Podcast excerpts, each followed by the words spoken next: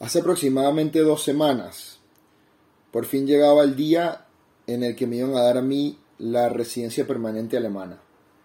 Tenía aproximadamente un año preparándome y, esperando, buscando todos los documentos que necesitaba y hablando con la gente del gobierno diciéndome qué me hacía falta. Un documento que estaba esperando bastante tiempo para poder avanzar en otras cosas que quiero hacer en mi vida, que por la situación de venir de un país como Venezuela, y estar acá hacen que no sea posible, sino simplemente mantenerme trabajando con una visa en un trabajo específico.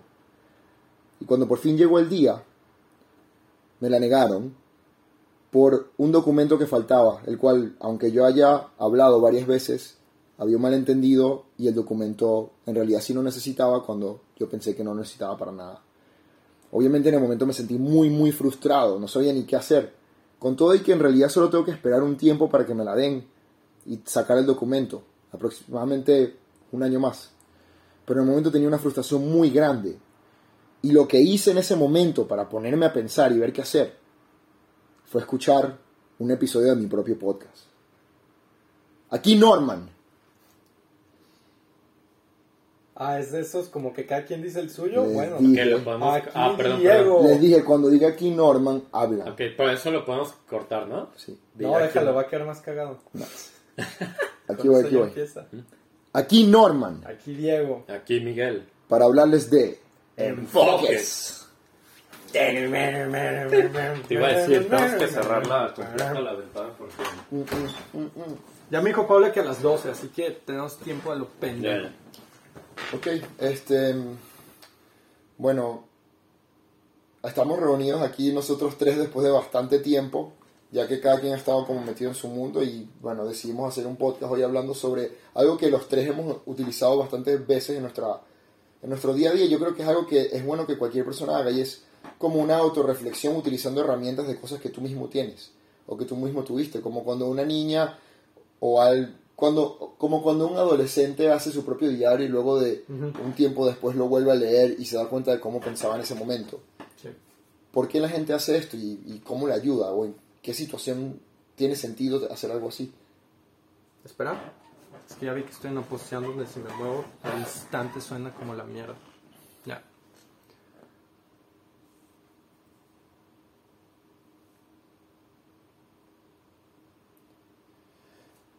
Y bueno, me acordé que hace poco pues hice esto, pero en realidad lo hago a cada rato.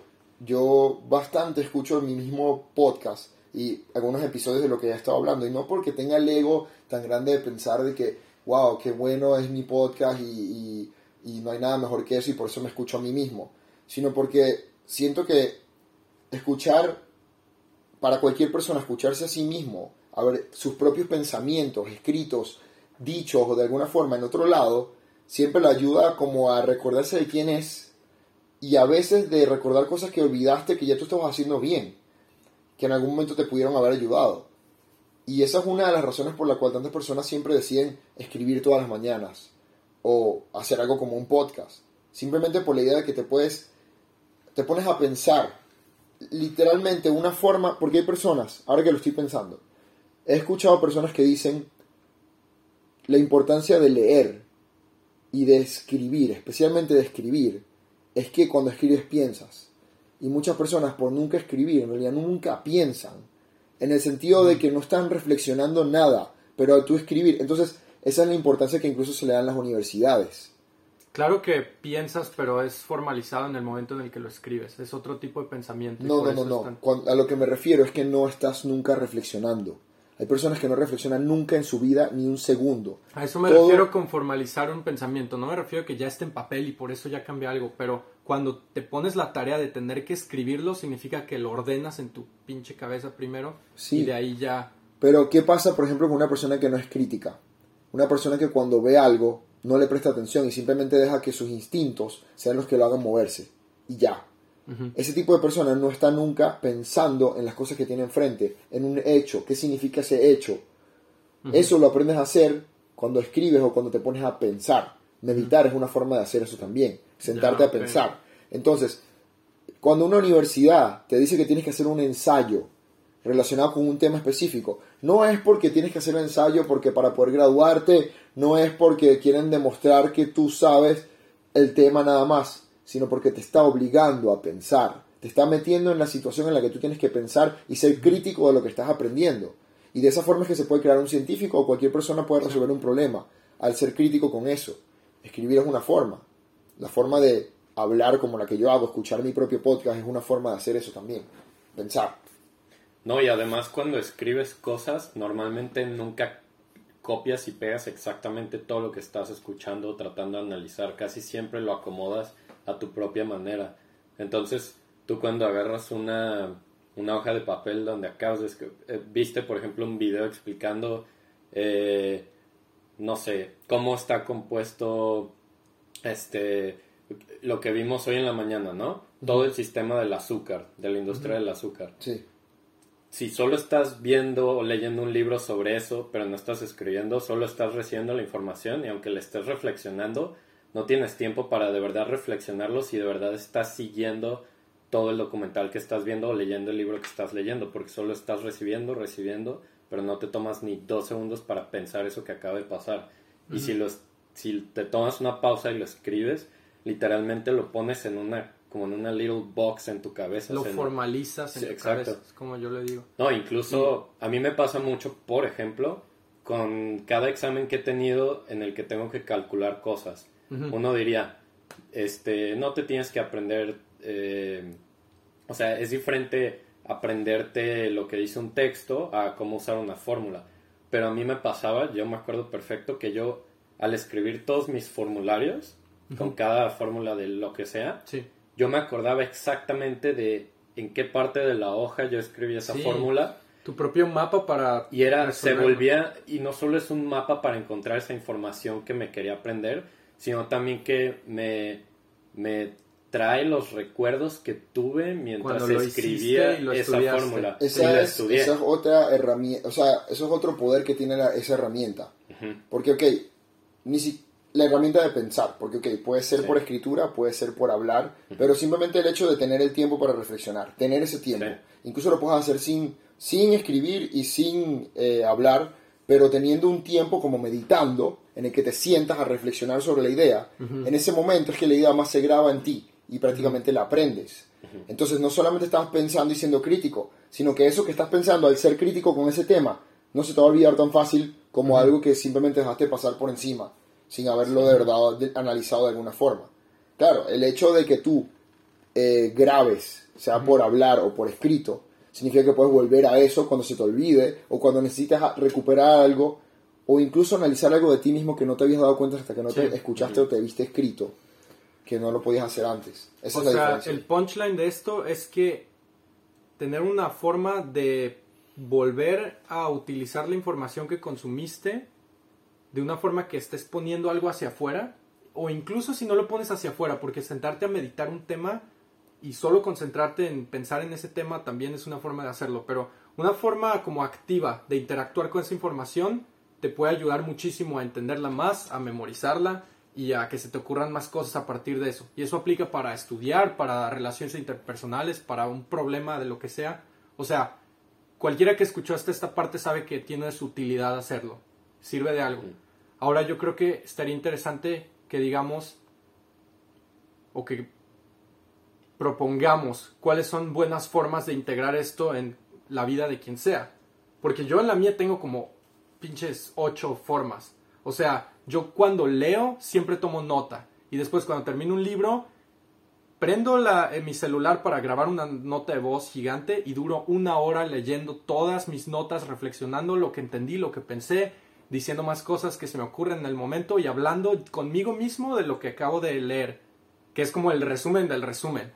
Y después, esa nota de voz cuando estoy en el trabajo o lavando los platos o la ropa, estoy escuchando eso y me estoy escuchando a mí mismo hablar del tema que leí. Así que es como un proceso de cuatro pasos para, para meterme otra vez la, la, información. Y cuando hago eso con un libro ya no se me olvida porque ni siquiera siento como que me sé el libro, siento que me, entendí tanto que ya lo tengo como integrado en, mi forma de pensar. Y eso podría ser una buena forma de estudiar también en la universidad y todo. Sí, pero es mucho tiempo, son eh, cuatro pinches pasos. Y también mi canal de YouTube es exactamente eso. Literalmente me estoy hablando a mí del futuro y cuando lo veo y mi yo en el video me está diciendo, güey Diego, si te sientes mal, solo recuerda dónde estabas aquí, fíjate dónde estás ahora, piensa en eso y tú Puedes- puedes. puedes Cuando me veo a mí mismo diciéndome eso, es como, Claro, puedes explicar un segundo de nuevo para la gente que no, no, no sabe quién eres ni nada, qué es tu canal de YouTube.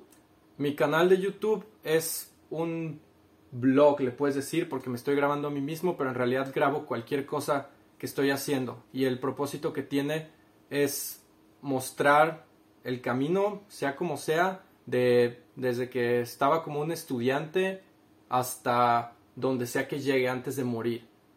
Así que si en 50 años logré cambiar el mundo o hice algo impresionante, pues ahí está todo el camino documentado. Y si no, y me muero sin haber logrado nada, lo cual es muy poco probable, o es imposible a menos que me muera, no, si me muero ya también.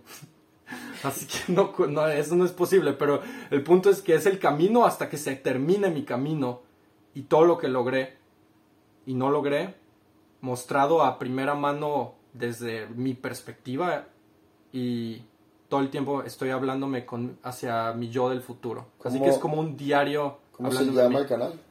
Dylan. D-Y-L-E-N. Vale. Dylan. Y al mismo tiempo eso es una forma tuya de Es mi reflexionar. mejor forma de reflexionar. Porque es el- el- a lo que más le tienes que dedicar tiempo para Sí. sacarlo. Sí. Y de verdad tienes que entender bien cada cosa. Y de tú verdad mismo. que es algo, es una cosa bien extraña que no sé ni describir, lo que se siente cuando te ves a ti mismo, hablándote a ti mismo, de que dead serious, diciéndote algo, Serio, sí. diciéndote algo que tienes que tener en mente o recordándote algo o diciendo algo que yo creía en ese momento que ahora entiendo que es completamente diferente Sí. y como que poder verte a ti mismo y es como un- una forma de viaje en el tiempo para mí Ya, claro. en mi propia como Bueno, eh, experiencia del mundo así que pero para como volver al tema que estábamos con el que empezó esta parte del, del- de eso, fue O sea- cómo la gente lo puede hacer. Y acabamos de Exacto. explicar la forma en la que lo haces tú. sí que tienes muchos, se puede decir, muchas ramas con las cuales utilizas para pensar al mismo tiempo que generas otra cantidad de cosas distintas. Que hay un tema ahí bastante importante que es la diferencia entre simplemente escribirlo para ti y darlo a conocer al mundo. sí Pero eso es puede ser... diferente Podemos hablar de eso en un segundo. sí Ahora, hay, hay personas, creo yo, que no quieren tomar tantos pasos para poder hacer algo así, tampoco piensan que se van a sentir como medio atrapados, teniendo que pensar en que cada- tienen que hacer tantas cosas para poder o necesariamente sacarlo al mundo lo que sea que estés reflexionando de sacarlo al mundo es un tema que quiero que discutamos bien después, pero en este segundo es simplemente la idea de tú de alguna forma pensar, sea porque estás escribiendo, porque estás meditando, o qué otra cosa puedes hacer Sí. para pensar de esa forma, así como yo hago también con los podcasts. Bueno, la meditación se me hace otra muy buena. Mm, Yo escribo también cosas en las paredes. Literal, en mi mesa todo está rayado. Y son puros pensamientos hechos para que cuando los vea recuerde algo, reflexione algo, piense en algo. O sea, son formas de como súper básicas. Tú puedes dejarte un post-it en tu espejo que diga, recuerda esto. Algo que te des en cuenta que tú quieres cambiar en tu vida, pero no se te olvida o como que le dejas de dar importancia porque pierdes motivación. Dejarte un recordatorio a ti mismo es una forma de hacer que tu pensamiento trascenda y vaya a un momento en el futuro donde tú lo vas a ver y vas a decir, a la verga, acuérdate de esto. Ya, claro. Yo... Y es sea, algo súper simple. Pues sí, claro. Em, una forma que yo hago, que también haces tú, que no estás mencionando, es cuando en principio de semana yo organizo toda mi semana. Sí, estoy organizando mis pensamientos también. Y al anotar bien qué es lo que quiero lograr en esa semana y en un orden, también me hace entender más a mí mismo y aparte de darme el orden y todo lo demás. y Pues. eso lo hacemos los tres. Sí, Desde, verga, desde que tengo memoria de estar en Alemania, sí, y se sí. los aprendí a ustedes. Yo no hacía eso en México. Pero bueno, si no es una persona que quiera estar organizando todo el tiempo, que quiera simplemente estar libre, Sí, pues yo creo que la forma más pura y más simple de uno siempre utilizar la mente y, y- y- y pensar cuando le pasa algo es de verdad meterte 100% en la experiencia que estás teniendo. Eso también. Es decir, porque muchas veces las personas pasan su día y no están tan pendientes de lo que está pasando en el momento, están en el futuro, están en el pasado, no les da tiempo de pensar en qué están sintiendo en ese momento. Pero si cada vez que tú estás en una situación, tratas de vivirla al máximo y darte Ando cuenta de dónde estás, estoy parado en este segundo, en este momento, todo lo que te está pasando alrededor lo estás pensando, porque lo estás sintiendo. Y eso se te graba muchísimo más que, que simplemente no... Ajá. A mí lo Pues que... eso es estar presente. Ve- ve, yo, por ejemplo, lo que... O sea, yo cuando eh, aprendo de algo, ya sea para la universidad o para mí mismo, este, por diversión, yo tengo también una libreta donde anoto, por ejemplo, sobre todo leyendo o viendo clases de algo, yo también lo divido en libretas. Tengo una que es solo para cosas de la escuela y otra que es para interés personal de cuando quiero aprender, no sé, de, del espacio o de psicología o de que, de por qué la luna es de queso y todo es una mentira, o sea, no importa.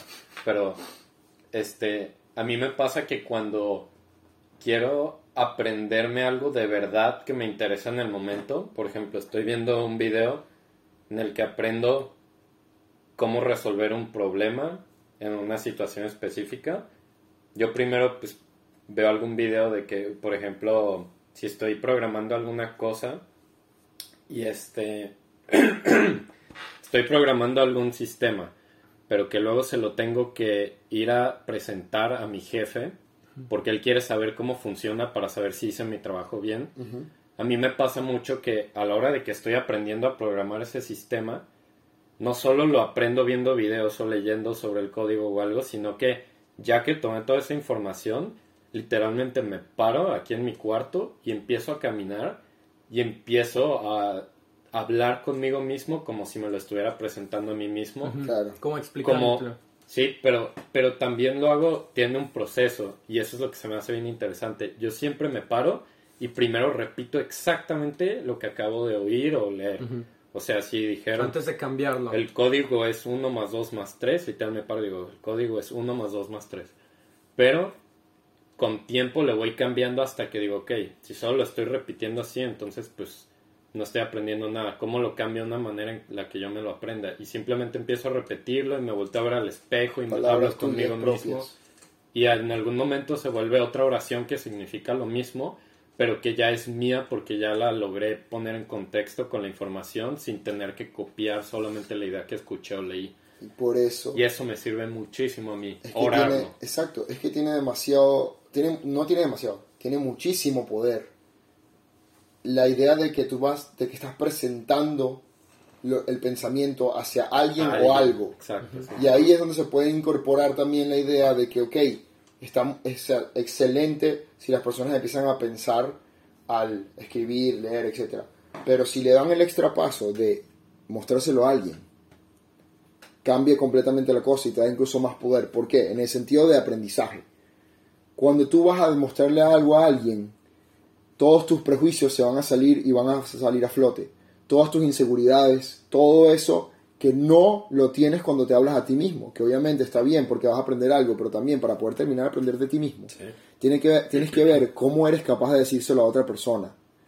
Si es exactamente igual, que probablemente no lo sea, y si no lo es, ¿por qué? Y eso te ayuda tanto a aprender otras cosas de ti como a pulirlo incluso más, porque tienes que moldearlo de cierta forma en la que tú seas capaz de decírselo a otras personas, y no porque sea fácil para ellos de entender, sino para que sea posible de ti siquiera decirlo. Sí. Entonces, ahí está también lo interesante y lo- la razón por la cual yo creo que todo el mundo debería crear de alguna forma contenido que tenga que ver con algo que pensaron y lo están diciendo al mundo, o con algo que saben. Porque en el momento que lo van a hacer, tienen que aprendérselo completamente, tienen, y eso los ayuda también a meditar, a aprender sobre sí mismos, a entenderse mejor. Sí. Y entonces, el hecho de que la universidad te ponga a hacer un escrito eh, que es para eso, para que tú puedas aprender, bueno, el hecho de que yo esté diciendo que todos deberían de alguna forma entregarle al mundo algo escrito, hablado de algún tema que sepan, es precisamente el mismo, la misma premisa, que es la mejor forma de aprender y de entenderte a ti incluso más, y ser crítico, de ser completamente crítico al punto que se lo puedes decir a alguien más diciendo es lo que yo pienso, sin tener que ocultar esa parte. No, y además cuando se lo dices a alguien, la idea que sea, pues, nacen nuevas fuentes de información que antes no tenías, por ejemplo, la reacción de la persona. Y eso te puede dar muchísimo feedback de No lo sobre había tu pensado, idea. pero cuando se lo explicas a alguien y recordar cómo fue esa interacción mientras se lo explicabas Sí. a esa persona también puede hacer que te lo que te acuerdes de que tengas otro recuerdo de esa misma información pero usándose de otra forma Y tu hablas. misma reacción cuando lo ves tú mismo, después de haberlo hecho mucho antes, también te da Sí. mucho Ah, claro. Bueno, Sí. yo estoy completamente de acuerdo con que ponerlo para afuera en el mundo. Seth Godin aprobaría. Yo con mi canal de YouTube estoy haciendo eso, tú con tu podcast. Y entiendo que tiene, o sea, sirve demasiado. Pero también, por ejemplo, los podcasts que me grabo a mí mismo de los libros que leo, eso no lo pongo en ningún lado. Y también sé que tiene su ventaja. Claro, O sea, es como distinto, porque en una no parte tienes tú... idea de cómo hablo en esos podcasts porque literalmente es como mi cerebro Sin hablando filtro. con mi cerebro. Sí. Sí. Sí, Y, y en Dylan tampoco tengo filtro. Digo toda mierda que quiero decir. Claro. Pero incluso ahí hay cierto filtro de que no... O sea, la forma en la que reflexiono en mis libros puede ser súper, súper personal que solo está diseñada para que yo la escuche. Lo que quiere decir que es importante las dos. Sí, Porque las dos te van a dar insights, o sea, te van a hacer entender mejor tu cerebro, tu forma de ser y a ti mismo en, en cosas diferentes, en dos situaciones distintas. Cuando solo estás hablando contigo y cuando estás hablando con el resto del mundo. Sí, Que siempre hay una diferencia. claro. Sí. Pues es la razón por la que muchas personas tienen un diario. Sí. Y es- Eso es Y yo creo que ti. todos deberían es- de tener las dos. sí, no, y es la, sí. es la razón por la cual en las universidades tú tanto haces, escribes como presentas. Sí. Aunque el escrito puede que, ok, se lo tengas que mostrar a un profesor. Pero igual, las dos formas, presentar es estar enfrente del público en ese momento diciéndolo. Que es muy diferente a escribirlo y solo lo vaya a leer el profesor. Sí. Eso también hace que sea distinto el tipo de pensamiento que estás haciendo. Pero la importancia de eso. Que muchas veces siento que las universidades no te lo dicen. Sí. Y la gente simplemente piensa, ¿por qué tengo que escribir esto? Y que quiero graduarme y ya, ¿por qué tengo que presentar esto? Sí. Pero te están enseñando a pensar. Claro. que de hecho es el objetivo principal de una universidad. O sea, la gente cree que es como parte de la cadenita o parte de el com- la historia común de cada persona que tiene que pasar por ahí, de que aprender algo y volverse trabajador. Pero en realidad las universidades y escuelas están hechas para que quieras ir a aprender, en realidad. Bueno, las buenas. La- Sí, y pero y la las idea- mejores materias son las que te hacen pensar. Pero Sí. siempre hay la parte que está así desde la revolución industrial, que solo vas a obtener un papel. Y es otro tema Sí. gigantesco. Mm, Las partes pero- de la universidad y de la escuela que están como tan anticuadas, que se quedaron tan en el pasado, que no te están enseñando a pensar, sino que te están Sí. enseñando a ser un trabajador de fábrica. Mm, Yo creo que eso es eh, el problema de las universidades en ese sentido. Va a ser una, una alegoría un poco extraña, pero tiene que ver mucho también como cómo funciona la evolución. Sí, En algún momento, eh, un ser muta y tiene una característica nueva que no tienen los demás. Y esa característica lo lleva a sobrevivir. Como sobrevive, más él se procrea y esa característica sale en nuevas generaciones. Eso es evolución. sí, Puede que en un momento cierta cosa, cierta característica sea ideal para sobrevivir. Y, y por eso crece y luego en el futuro cambie todo el ambiente y ya esa característica no sirve para eso, pero ha evolucionado y se le han agregado nuevas características que a lo mejor lo ayudan a mantenerse a flote aunque no sea lo ideal. Entonces, eh, eh, es algo que pasa en la naturaleza y que no se puede evitar, al punto de que obviamente sería mejor para un pájaro tener un jet eh, como motor en su espalda, pero en vez de eso tiene alas. Sí. Porque no puede saltar por el medio, tiene que haber pasado por algo que antes sería importante y luego pasó a ser menos Claro. importante, pero no hay otra forma. Por eso es tan fácil Entonces- preguntarte cómo algo evoluciona a bioluminiscencia, que es de que de dónde empezó a salir luz. Y no te imaginas el intermedio. Claro. Pero cuando estás hablando de una pierna, te puedes imaginar cómo, no sé, antes era una aleta o un otro tipo de parte del cuerpo y que conforme se va adaptando y va van pasando generaciones se va convirtiendo en algo que ya es una pierna o algo así. Volviendo a la universidad, Ajá. en algún momento era necesario para el sistema que se estaba implementando en ese momento, el sistema capitalista industrial, que las universidades se basaran en crea, como una industria, creas un producto con un, específicamente un tipo, un, eh, unas función. reglas, una función, todos con la misma función exacta para que hagan cierto trabajo laboral Sí. en una industria. Luego con el tiempo ese sistema se volvió tan fuerte que ya no se podía cambiar. Y en el momento que han venido nuevos problemas y nuevas ideas y formas que se sabe que pueden mejorar el sistema, en vez de volverse como que de la nada un pájaro ya no tiene alas y le nace un jet ski, no, las alas son las que tienen que ir poco a poco evolucionando. Sí. Entonces, en el sistema ahora se ha- siempre se ha tratado de implementar formas en las que la gente quiera estudiar. Y quiera estudiar, y por eso las universidades crean nuevos sistemas dentro de eso, pero siempre siguiendo el mismo la misma estructura que tenía cuando llegó a ser famosa y cuando llegó a tener lo que tenía ahorita, que es la estructura industrial de la época de hace 100 años. Que claro, cada vez hay más, más gente hablando y se nota más que el sistema no sirve y ya está empezando a evolucionar más rápido. Sí. Pero aún así no puede soltarse de un momento a otro, porque la cultura entera tiene tantos años con eso encima, que no es algo que tú puedes simplemente quitar. Daría mucho miedo pensar que, que hay si cualquier otra idea loca, creativa que a alguien se le ocurra no funciona igual. Entonces tiene que ser poco a poco. Sí. Y por Como eso es un que algunas clases terminan siendo mucho más interactivas y van pasando cosas, pero poco a poco eso va ayudando a que las demás Sí. cosas vayan cambiando Sí. y ya no tengamos un sistema como este, sino un sistema en el que cada quien pueda explotar de verdad lo que uno quiere. ¿no? Y sus habilidades y y capacidades. tus habilidades y capacidades, exacto, y no pre- porque al poner todo en una caja como que esto es lo que vas a estudiar y tener que aprender exactamente ese set, puede que haya una parte de ti que no estés aprendiendo que también puede servir para el mismo tipo de environment, pero que tiene que ver con otra cosa porque no está en esa caja de tus reglas. Sí. Y con la evolución de los trabajos, hoy en día tú puedes trabajar en cualquier cosa. Aquí sí que sí podrías ser un experto en un área que solo tú eres un experto, completamente mezclando las cosas que a ti te gustan específicamente. Sí. Y eso va a llegar en algún momento en el futuro. Pero por ahora, poco a poco va cambiando la universidad Sí. y, Y- todo el, el Y la hermosa diferencia de eso co- con, la... la hermosa diferencia de eso con la biología es que en, o sea, en organismos eso tarda millones de generaciones y aparte Sí. son cambios mínimos que poquito te ayudan a adaptarte más, así que se van seleccionando más y más y es como un proceso súper, súper lento e impredecible porque ningún organismo sabe qué va a pasar en el futuro.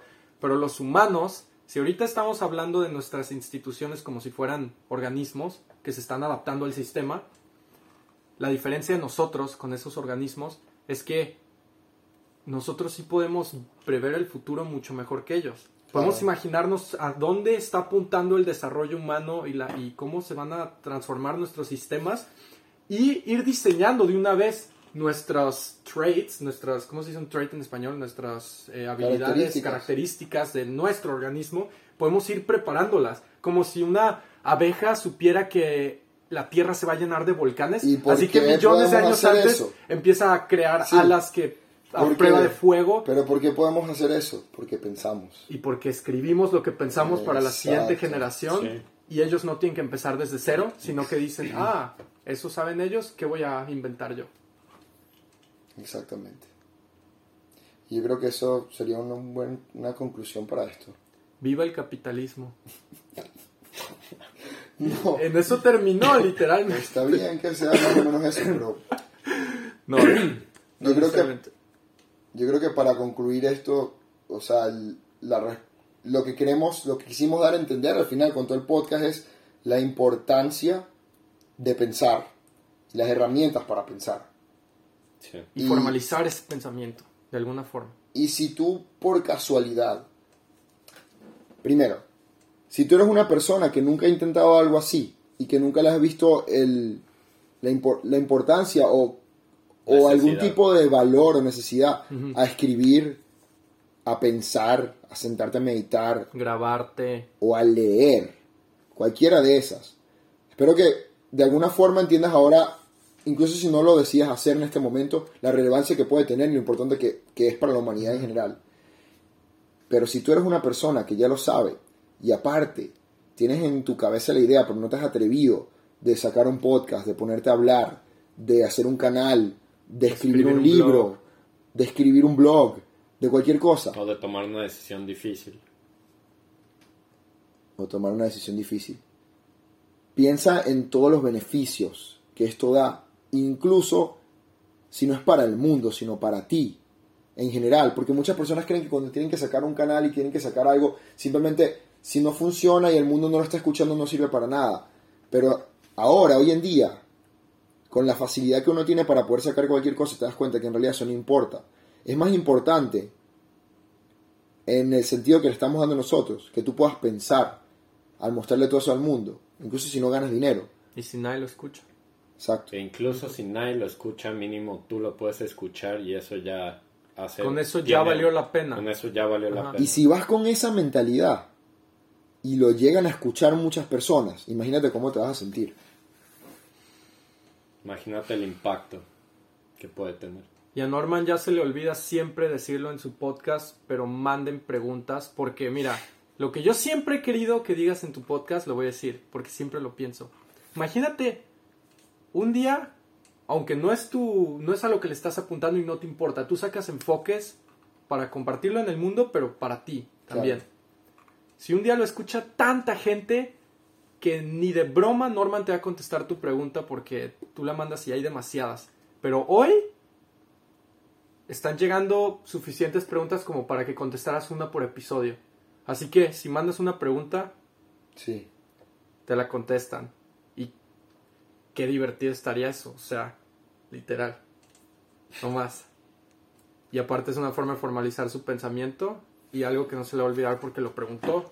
Pueden hacer preguntas por la página web de enfoquesconnorman.com, por el Instagram, arroba enfoquesconnorman, o incluso por medio de mi WhatsApp si lo tienen. Wow. Bien. Ahí está. Bueno, ese es el call for action de que para relacionar enfoques, pero el call for action para quien haya llegado hasta esta parte es piensa. Y aprovecha las herramientas tan útiles y sencillas que tenemos Para pensar. para pensar. Muchas gracias por escuchar este capítulo. Y hasta la próxima. Tú ahí le cortas las pausas